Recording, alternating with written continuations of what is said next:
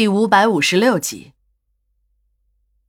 两个女人在往殡仪馆的大门走的时候，可能是由于太愤怒了，还和一个人撞了个满怀。这个人就是老金的儿子小金。不用说，这个小金呢，又是来停尸间找女朋友的。那两个女人看起来并不认识小金，一边指着小金的鼻子骂，一边向大门口跑。小金人长得高大，还生得满脸的横肉，有些吓人。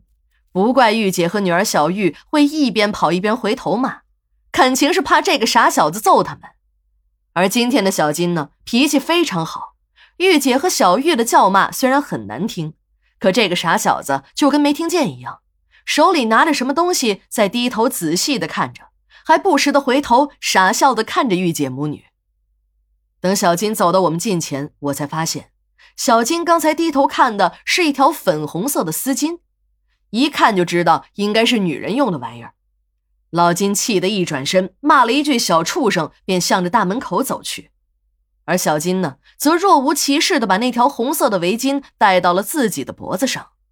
想想就能知道，一个大男人脖子上系一条女人的红丝巾，应该是个什么样子。要不是在殡仪馆这种地方，一定会引来哄堂大笑。秦姨年龄大，有着老太太一样爱唠叨的嘴巴。他告诉小金：“哎呀，你快把那玩意儿给摘下来！一个男孩子戴那个东西不好看，这男不男女不女的，严重了连女朋友都找不到啊！”小金的情绪突然变得很激动，冲着秦姨叫骂了起来：“哎，你个死老婆子，老子就是喜欢，怎么着吧？有钱难买我乐意，再多啰嗦，我一把掐死你！”小金一边骂。一边还真的对秦姨做了一个掐脖子的动作，这个动作把秦姨吓了一跳。可更害怕的是站在秦姨身后的王姨。正在秦姨还要再和小金理论几句时，王姨一把拉过了秦姨，进了接待室。王姨神秘的对秦姨说：“哎呀，你别和那个小子一般见识。上次我就差点没让这傻小子给掐死。这小子是真傻，那手啊跟铁钳子似的。”我要不是当过屠宰工，有一把子力气，上次非没了命呢。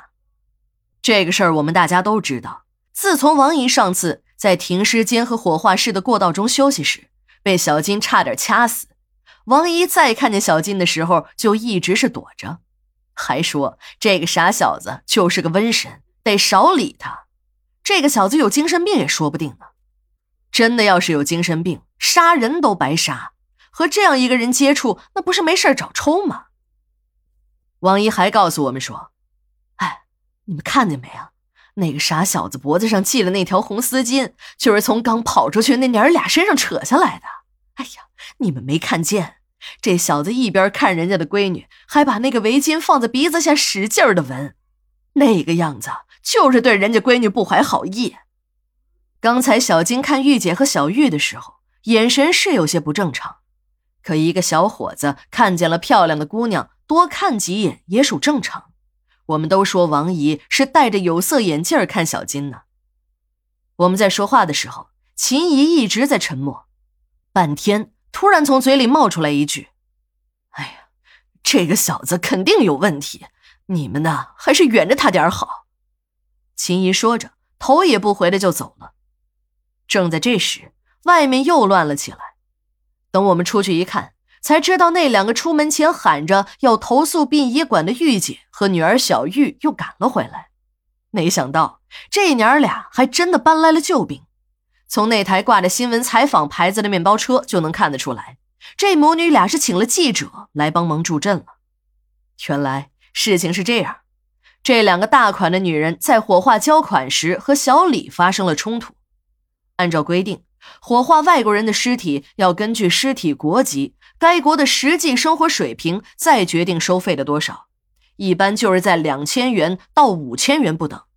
小李也和这两个女人说明了情况，说你们要是想少花一点呢，就自己找馆长商量一下，看看能不能少交点应该说，史馆长有这个在区间定价的权利，但史馆长，也从来没有用这点权利难为过哪个仓库。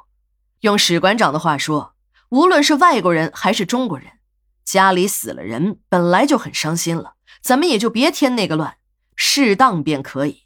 一般呢都是按最低限收费。